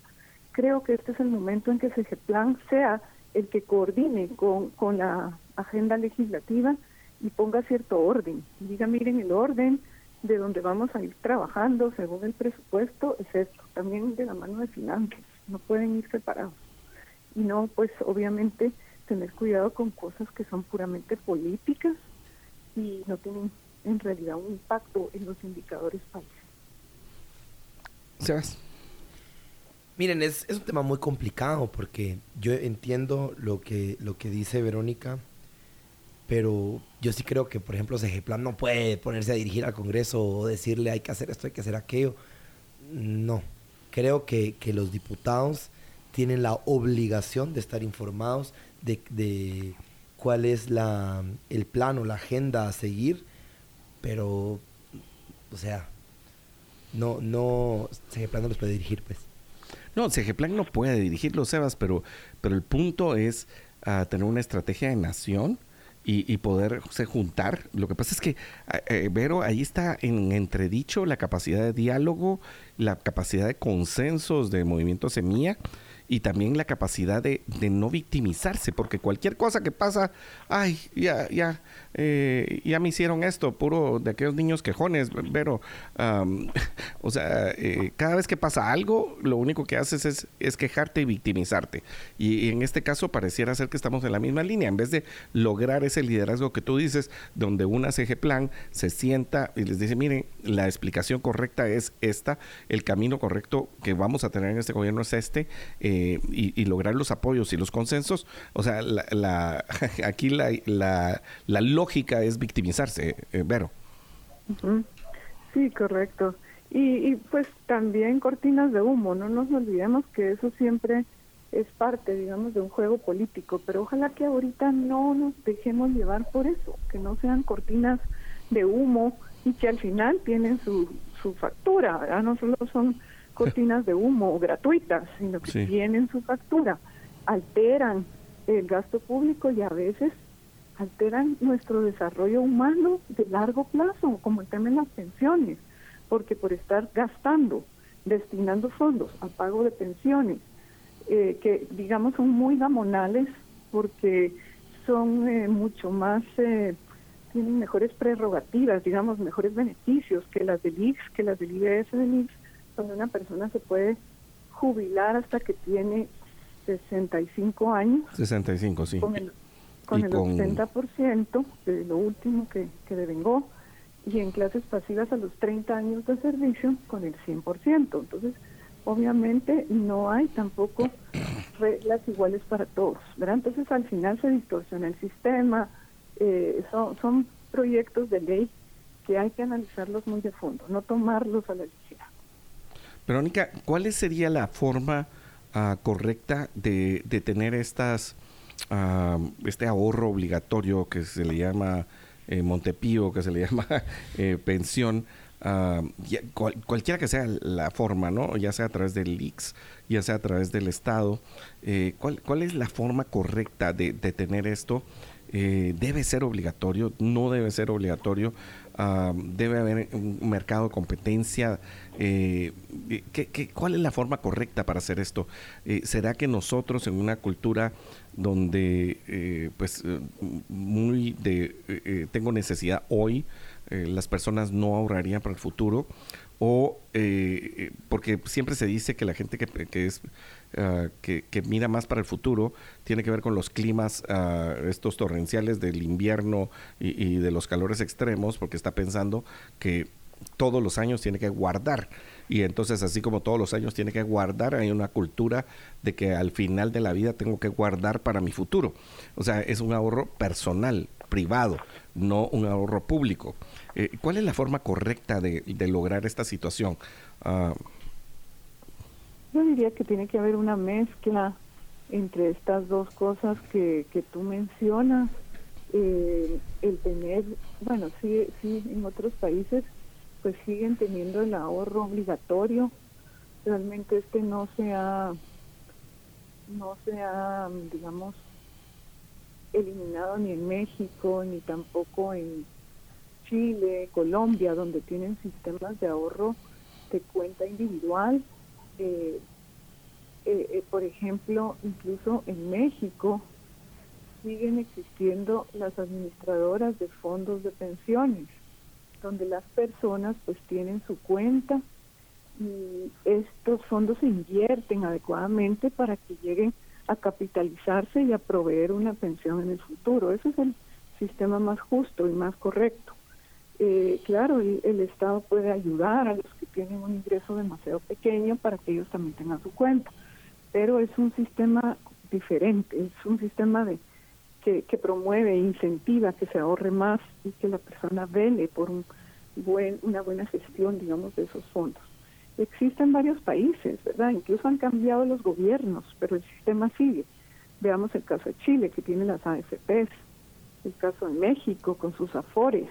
O sea, eh, hay otras formas de pensar eh, de cómo resolver el problema de las pensiones. No nos debemos casar con un único sistema, tal vez también pasar al tema de la salud. Por ejemplo, en Colombia hay un seguro de salud obligatorio, todos tienen que tener seguro de salud porque el que no tiene seguro, si se enferma, afecta a los demás, porque los demás le van a tener que pagar su tratamiento. Entonces, desde el punto de vista eh, de responsabilidad en una sociedad libre, sí es bueno que todos tengan un seguro para no afectar a los demás, pero pueden escoger dónde van a contratar ese seguro y quiénes va a dar los servicios. Si a mí me gusta la clínica XX, eh, entonces ahí voy a tener la cobertura de salud porque me gusta, me queda cerca, etcétera, por ejemplo. Ok, y sí, yo creo que, una buena parte es la responsabilidad individual. ¿Cómo hacemos para hacer esto? Pero también al, al, por ejemplo, cuando tú estás en una empresa, una empresa privada que tiene un seguro, eh, obviamente eh, el hecho de que no todos van a sufrir la misma, uh, la misma gravedad en las enfermedades hace que el seguro eh, el seguro médico baje, ¿no? Mientras que si tienes una sola persona, pues entonces el seguro es mayor. Entonces, si uno entiende el concepto a nivel sociedad, uno puede entender que, eh, eh, que baja el nivel de, de, pago si tenemos esta, este componente obligatorio para todos. uno puede entender esa clase de situaciones, ¿no? Donde bajas... Lo que pasa es que sigue siendo un monto proporcional al salario, como hoy día es en el IX, que hoy día el 10% de los sueldos va para los programas de salud en el IX. O sea, es algo similar. Sí, claro. O sea, es en proporción al salario y no montos fijos en relación al riesgo. Exactamente. Bueno, pero eh, ahí es donde bajas eh, eh, el, gasto para todos, ¿no? Se compensa, Sí, exactamente.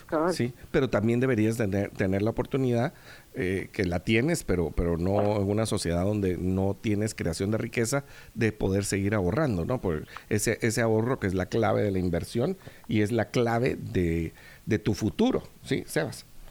Yo creo que realmente lo que necesitamos es muchas campañas de concientización, mucha educación financiera y, mucho remarcar la importancia de lo que ustedes mencionan de tener la visión para poder planificar un futuro, porque si algo tenemos seguro es que, pues a menos que pase algún imprevisto antes, todos vamos a viejos.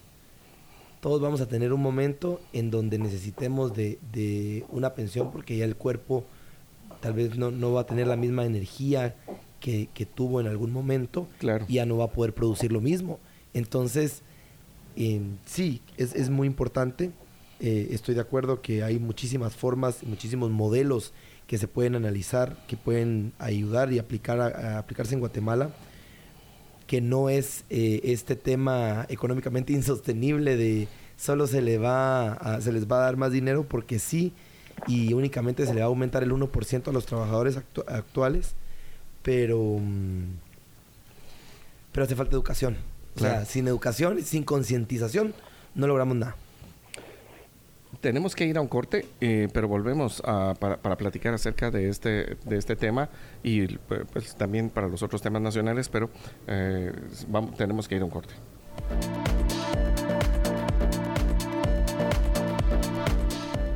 Pues estamos en la parte final de la entrevista con la licenciada Verónica Espros para poder eh, concluir acerca del asunto de las clases pasivas del Estado. Eh, Verónica, gracias por tu tiempo. Gracias, José Carlos. Esperemos que no pase esta iniciativa sin un análisis riguroso y que permita también aflorar la necesidad de dar una solución de largo plazo al tema, porque yo he visto que cada gobierno lo engaveta porque no es urgente, es importante pero no urgente, pero hay que analizarlo bien y con, digamos, una visión de qué es lo que empata con el desarrollo del país en el largo plazo. Bueno, pues muchísimas gracias a Verónica Pro. Sí, es un tema que yo creo que eh, cuando revisamos las finanzas del Estado, y es, e, ese es el punto, Sebas, no es solamente uh, decir, ah, sí, es que, qué pobre, voy a decir esto, va a sonar terrible, yo sé que va a sonar terrible, uh, pero eh, cuando se dice, eh, ay, pobre los ancianitos, pobre la gente, no, es que no es solamente esto. O sea, en este país hay demasiadas necesidades y, en, todo hay que meterle números. ¿sí? Por eso insisto, o sea, hay que aprender a sumar, hay que aprender a restar y, hay que entender que toda ley, en todo caso, hay que analizarle cuánto cuesta y quién la va a pagar. ¿sí? Porque, por ejemplo, ahorita está la estupidez, porque no, no se le puede llamar de otra manera, de la ley esta de la menstruación digna, donde para la menstruación digna se pretende que se emitan bonos del Estado para pagarla. O sea, préstamos. Que, o sea, que no solamente las vamos a pagar nosotros, sino, eh, va a haber que pagar intereses, sino que lo van a pagar las generaciones futuras. No, hombre, si aquí lo que necesitamos es crear que cada persona tenga riqueza y que cada persona tenga la oportunidad de, eh, que en su familia se compren las necesidades básicas desde su alimentación, su techo y todos sus factores higiénicos como, como este, ¿no? O sea, esto es importante. Yo, son de esas cosas que uno no puede entender acerca de eh, las soluciones que algunas personas creen que el Estado se tiene que meter en todo. Sebas. Yo creo que es parte de lo que hemos hablado varias veces aquí, José Carlos, de hace falta conciencia de que el, el, Estado no es ese papá gobierno omnipotente que tiene la obligación de resolverme la vida de milagros. No, tenemos que recordar, tenemos que hablar de la libertad, de la libertad y la responsabilidad individual. Únicamente somos libres cuando somos responsables de nuestras acciones, de nuestra vida, de nuestras consecuencias. No es el Estado quien tiene la obligación de, de resolver todo. Y es importante tenerlo claro. ¿Por qué?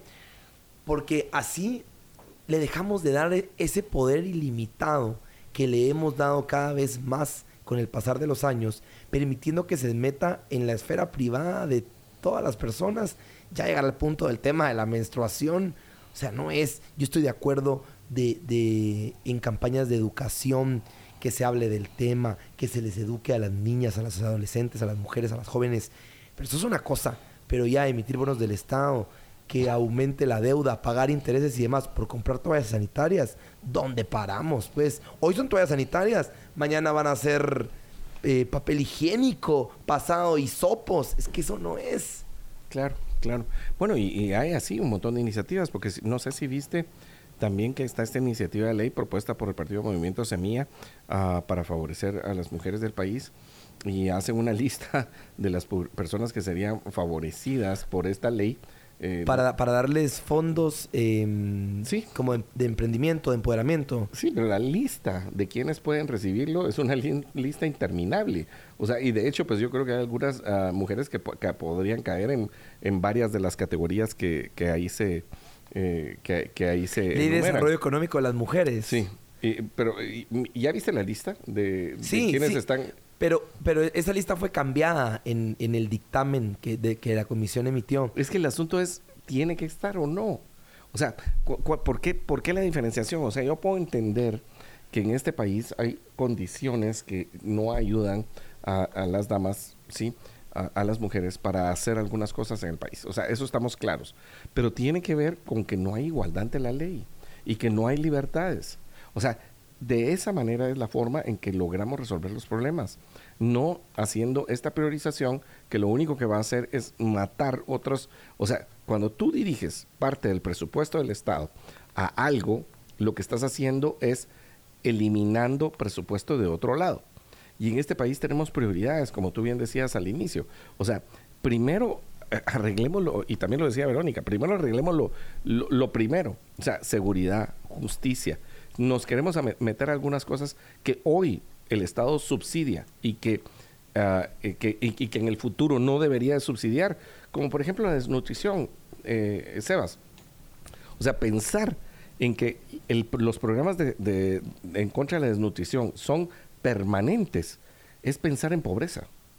¿Sí? Porque eso no debería de pasar. O sea, pensar que hay, hay sistemas permanentes de combate a la desnutrición es pensar en que vamos a seguir siendo pobres. En vez de pensar en riqueza, en vez de pensar que las personas en este país pueden crear riqueza y pueden arreglar sus problemas familiares de forma responsable individualmente. Pero ¿sabe qué pasa, José Carlos? Esa mentalidad le conviene al gobierno, independientemente quién esté el gobierno de turno, le conviene que, esté dentro de la gente. Que estés bajo los, bajo, ¿sabes cómo le digo yo? Esté bajo la, ah, eh, porque es una forma autoritaria, o sea, es una forma, estés bajo las patas del Estado. Porque, y estés, uh, ¿sabes cómo? O sea, realmente en vez eh, esté suplicándole a los gobernantes por la ayuda. ¿eh? Y, estás miserablemente suplicando que el Estado te ayude, en vez de encontrar resoluciones personales que te ayuden a resolver tus problemas individuales. Entonces, si tenemos un país que crea riqueza, no va a haber necesidad de programas de, en contra de la desnutrición. ¿Por qué? Porque los problemas se resuelven a través de que las, eh, las familias tienen un trabajo, obtienen ingresos y con esos ingresos resuelven sus problemas. Es muy sencillo. Pero es que eso es lo que hay que recordarle a la gente. Eso es lo que tenemos que repetir en todos los, círculos sociales. ¿Por qué? Porque lo que nos han grabado en la cabeza y que realmente nos la hemos creído es que sin papá gobierno no somos nada. ¿Cómo va a creer que esta ley, por ejemplo, la que estábamos hablando, que es, acá la tengo, la, permítame, la, la, este, este tema de las mujeres. Sí.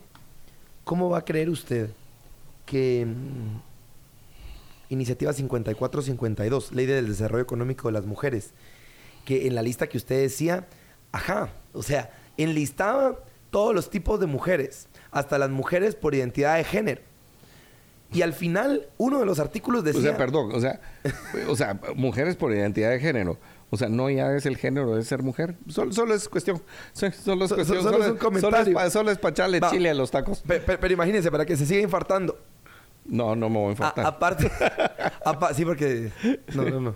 Em, aparte de todo, va. Las mujeres por identidad de género, una gran lista de mujeres, ta, ta, ta, ta, ta. Y aparte, uno de los artículos decía que ese, esos fondos no se le pueden negar a ninguna mujer. O sea, pierden el tiempo poniendo listas de mujeres en pobreza, mujeres aquí, mujeres allá, y al final aplica para todas las mujeres.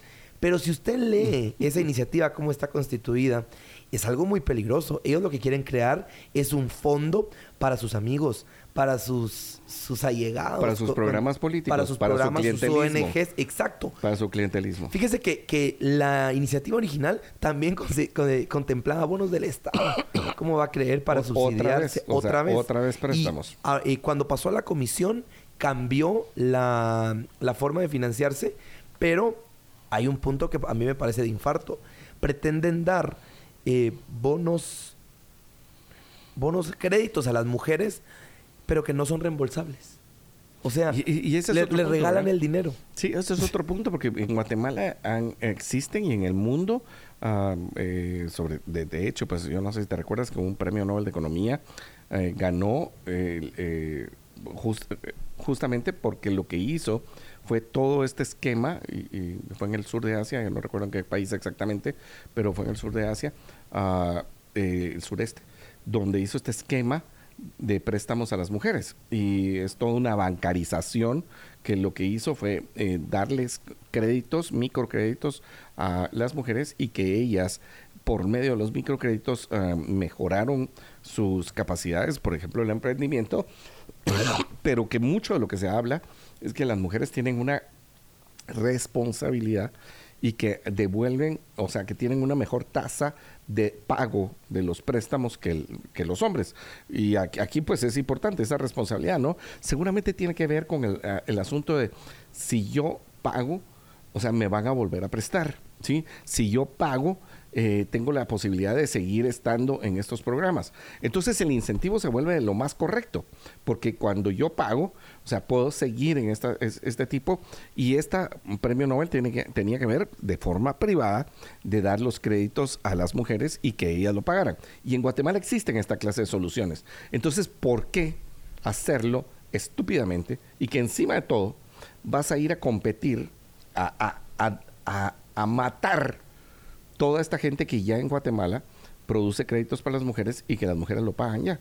O sea, porque si le vas a dar créditos no reembolsables, ¿para qué me voy a meter a un sistema de créditos privados? No, y, ¿sabe qué pasa? Siguen, siguen, incentivando con ese tipo de propuestas esa mentalidad de que el gobierno nos dé todo. ¿Cómo va a creer? ¿Dónde estamos creando el sentido de responsabilidad si solo nos están dando el dinero? Y entonces, ¿qué?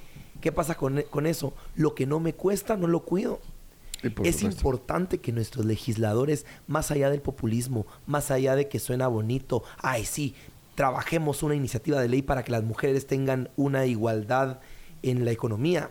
Se dice muy fácil, pero realmente busquemos soluciones de fondo y de forma, no solo de soluciones por nombre, porque ahí no vamos a llegar a ningún lado. Imagínese lo peligroso que sería que esa iniciativa pasara y que se convirtiera en ley de la República. una institución, porque crea tres instituciones realmente, pero una como macro, que lo que buscaría es prácticamente regalar el dinero a organizaciones y a ciertas mujeres que cumplan con tales y tales requisitos. Tales requisitos. Pero siempre y cuando no le niegues a nadie. Ajá, por supuesto. Ajá. para ayudarle a, crecer económicamente, pero sin darle un sentido de responsabilidad. ¿Usted cree que realmente ese dinero regalado va a regresar? No, no, porque no tiene que regresar. Y la, iniciativa lo dice muy claro, pero ¿usted cree que ese dinero regalado realmente va a funcionar como se espera, que va a tener un, fruto eh, económico tangible. No, sostenible no va a ser. Y, por supuesto que ese es, el, asunto. O sea que esta clase de iniciativas lo que pretenden es que cada vez haya más Estado. Porque te voy a decir una cosa. O sea, yo creo que parte de la idea aquí es después convertir esto en un ministerio de la mujer. Exacto. Y que estemos como España. Y, sí, y o sea, así como pasó con el Ministerio de Desarrollo Social, porque fíjate, bueno, en Guatemala existió un primer Ministerio de Desarrollo en tiempo de la democracia cristiana guatemalteca, allá en, 1986, y eh, pues el, Ministerio de Desarrollo ah, estuvo durante dos gobiernos, tanto del presidente Vinicio como del presidente Jorge Serrano. Después lo cerraron, sí, eh, seguramente porque no tuvo las metas y algunas que no tenía que ver con este desarrollo la forma en que ahora es, que es puro clientelismo, o sea, clientelismo de dar ah, ayuda eh, a través de una bolsa solidaria o como le querrás, o segura, o como el nombre que querrás. ahora le podrías llamar bolsa de primavera, como, como querrás. bolsa la nueva primavera. Algo así. Entonces, entonces va, a va a competir con la tienda que se llama la nueva primavera, porque hay tiendas que así se llaman. Pero te lo digo en el sentido de que existió. Y lo único que tenemos la diferencia es que aquí se empezó programas de desarrollo social, ¿sí? O asistencia social que después se convierte en un ministerio. Y que ese ministerio aparte de ser clientelista, lo único que sirve es para corrupción. Entonces, igual aquí con una serie de leyes y de instituciones a favor de, eh, esta ley específica, lo que vas a tener dentro de poco es un Ministerio de la Mujer. Seguro. Bueno, pero tenemos que ir a un corte y eh, Sebas, tienes algo que recordarnos. Champurradas San Martín. Champurradas gluten free, champurradas integral con avena y champurradas tradicionales. Encuéntrenlas en la San Martín más cercanas o pídalas, a domicilio en www.sanmartinbakery.com por WhatsApp al 2215 1515 o a través de pedidos ya Uber Eats o Hugo. Las deliciosas champurradas de la San Martín, súper recomendadas para el cafecito de todas las mañanas.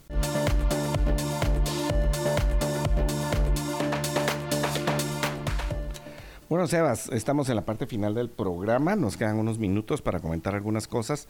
Ah, estamos, eh, bueno, ante ah, muchas situaciones que tenemos que eh, analizar acerca de lo que, eh, pues, de lo que va a suceder esta semana.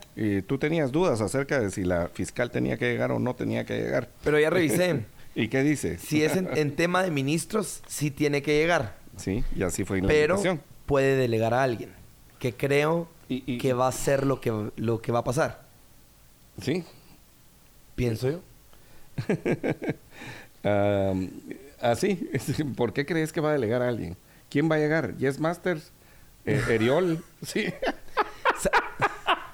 ¿Sabe qué pasa, José Carlos? realmente tienen que aprender a, respetar uno el trabajo del otro y la esfera del otro. La relación entre el presidente y la fiscal general ha sido muy tensa. Bueno, pero es que, o sea, yo entiendo lo que estás diciendo. O sea, claramente es una relación tensa porque desde antes de que asumiera el presidente Arevalo ya, ya había ahí ciertas uh, situaciones, bueno, eh, roces, eh, no sé si roces eh, es, es, es, demasiado poco roces, pero bueno, ya había situaciones complicadas, ¿no? Ahora, la pregunta es, digamos, ya venimos con esta trayectoria difícil entre los dos, ¿sí? Este, este, este esto ni siquiera llegó a matrimonio que se divorcia, sino que aquí estamos divorciados desde el inicio, o sea, nos caímos mal, nos, nos odiamos, nos, no, no, nos, no nos sentimos cómodos. Ahora, eso no beneficia al combate de los crímenes que nos importan a la mayoría de los guatemaltecos. O sea, yo entiendo que la corrupción nos importa a todos. ¿sí? No estoy diciendo para menos, a la sí dejen robar y que no importe. No, no, la corrupción es algo importante. No, no debe dejar de ser perseguir. Es parte esencial del combate a la corrupción, es que el que la hace la paga. En el, sentido de el que roba a través del Estado la tiene que pagar. ¿sí? Eso es esencial. Pero después, o sea, tenemos toda la parte de los asesinatos. O sea, hoy leíamos en la mañana los asesinatos, uh, este abogado en Chiquimula, esta familia, eh, por lo menos de cuatro personas, no, no, no vi cuántas, estas eh, niñas violentadas, eh, eh, esta niña de 11 años, dos muertos en moteles en menos de dos horas, 12 horas, que parecía ser que las dos personas fueron asesinadas por sus acompañantes. Eso te deja pensar que posiblemente hayan sido prepago, como se dice. bueno, una serie de situaciones, los cinco jóvenes ah, desaparecidos en este club nocturno. O sea, todos esos crímenes que afectan a la mayoría de la población, asesinatos, extorsiones, robos de casa, asaltos en la vía pública, uh, robos de celulares, todo esto no puede ser combatido si no hay una coordinación entre el Ministerio de Gobernación del Ejecutivo y el Ministerio Público. Pero entonces nos toca a la ciudadanía, José Carlos, alzar la voz en las redes sociales, en las plazas, en los parques, en las calles. Tenemos que empezar a exigirle a las autoridades, sean de la institución que sean o del poder del Estado que, al que pertenezcan, que aborden los temas que nos afectan día con día. La inseguridad en las calles, cuánta violencia sexual vemos día con día. O sea, esto ya, ya no se puede, ya no se soporta. Pero hemos permitido que ellos agarren sus rollos, sus temas, sus pleitos y nosotros, la ciudadanía, bien, gracias. Eso no debe ser. Entonces, si no se llevan bien, si se caen de la patada o se aman, realmente a mí como ciudadano no me interesa. A mí lo que me interesa es que den resultados. Haya resultados. Y Exacto. es lo que hemos hablado muchas veces aquí acerca de porque alguien decía, bueno, y es que ustedes están apoyando movimientos de mía. No, no, no, espérese, espérese, espérese, espérese. Nosotros, en, un principio, lo que estábamos haciendo es hablar acerca del respeto a al proceso electoral tal cual. Pero ahora, y después cuando empezaron a nombrar a los ministros y que si este estuvo con fulano y si este estuvo con sutano, porque es chistoso, ¿no? O sea, mire, este estuvo con la UNE, pero este está con CACIF. O sea, la gana es traerse abajo todo, ¿no? O sea, aquí lo que importa es que tengamos resultados y que esos resultados puedan ser de beneficio para la población. O sea, y que los empecemos a ver. Y, cuando hablamos acerca de beneficio de la población, no quiere decir un beneficio temporal, sino que estamos hablando de esos beneficios que son realmente a, largo plazo. O sea, como por ejemplo, que apuntalemos el sistema de justicia para que haya eh, justicia pronta y cumplida. Pero, pero en ese punto, José Carlos, yo estoy convencido que para que vea, empecemos a ver esos cambios en este, país, la ciudadanía se tiene que levantar. Tenemos que alzar nuestra voz. Y ojo, en una forma correcta, no bloqueando las calles, no haciendo terrorismo, eso no, sino sabiendo comunicar nuestras ideas y exigiéndole a las autoridades que tomen el papel que les corresponde, porque no van a pasar el tiempo que le queda a la fiscal general cada semana el presidente mandándole una carta, eh, renuncie, y la otra diciendo, no renuncio, porque entonces, ¿quiénes son los más afectados de ese pleito? Los guatemaltecos. Claro, claro, imagínate que esté convocada a todos los consejos de ministro de aquí en adelante hasta que se acabe su periodo, sería una complicación. Y bueno, mira, yo sí estoy de acuerdo en que hay que alzar la voz, o sea, tenemos, eh, hoy por hoy están los medios Ah, de comunicación no tradicionales, como se les llama, todas las redes sociales, eh, no solamente hablar con el vecino, no solamente hablar con el amigo eh, cuando te estás tomando un café, cuando te estás tomando un trago, porque todos son expertos en política. No, no sé si te pasa, Sebas, que uno que está metido en estas cosas, cuando llega a una reunión, o sea, todo el mundo te pregunta, ¿no? y se pasa uno horas en estas, ah, lo cual pues a veces tiene algún tipo de sentido, pero eh, cuando llegas... hay que tener una mayor incidencia. Y la mayor incidencia tiene con varios puntos. O sea, por ejemplo, ahorita está abierta la Comisión de Actualización y ah, Modernización Electoral, la CAME, del Tribunal Supremo Electoral. Ese es un lugar importante para pedir cambios. Y yo, ¿cuál cambio le, pido que por favor estemos todos de acuerdo? Es, ala, pidamos que se vote diputados por uh, de nominal. O sea, eh, por nombre y apellido, ¿no? O sea, que podamos votar y elegir a nuestros diputados, que los escojamos nosotros, no que los escoja el partido, sino que usted pueda venir y si hay una lista de 15, por ejemplo, mejor si las listas son pequeñas, de una persona preferiblemente, de dos o tres, va, se las acepto.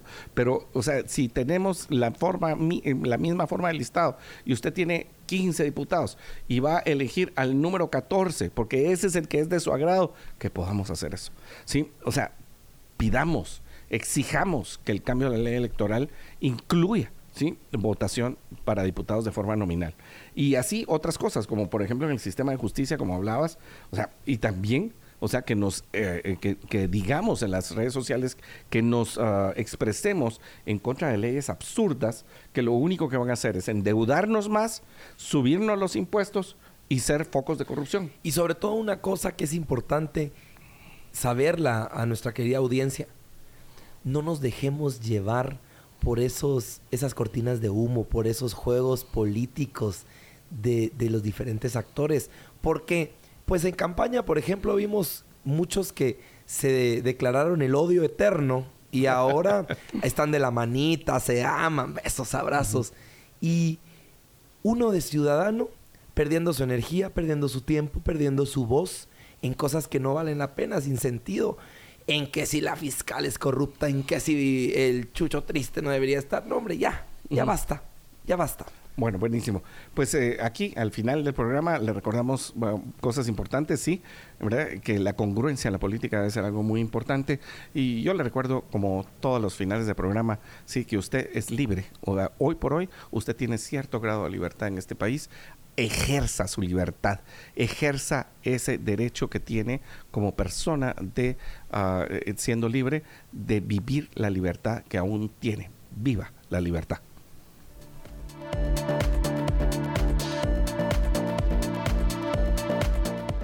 Libercast presentó una producción de Libertópolis. Recuerda suscribirte y dejarnos cinco estrellas para que continuemos trabajando en producir más podcasts de tu interés. Libertópolis.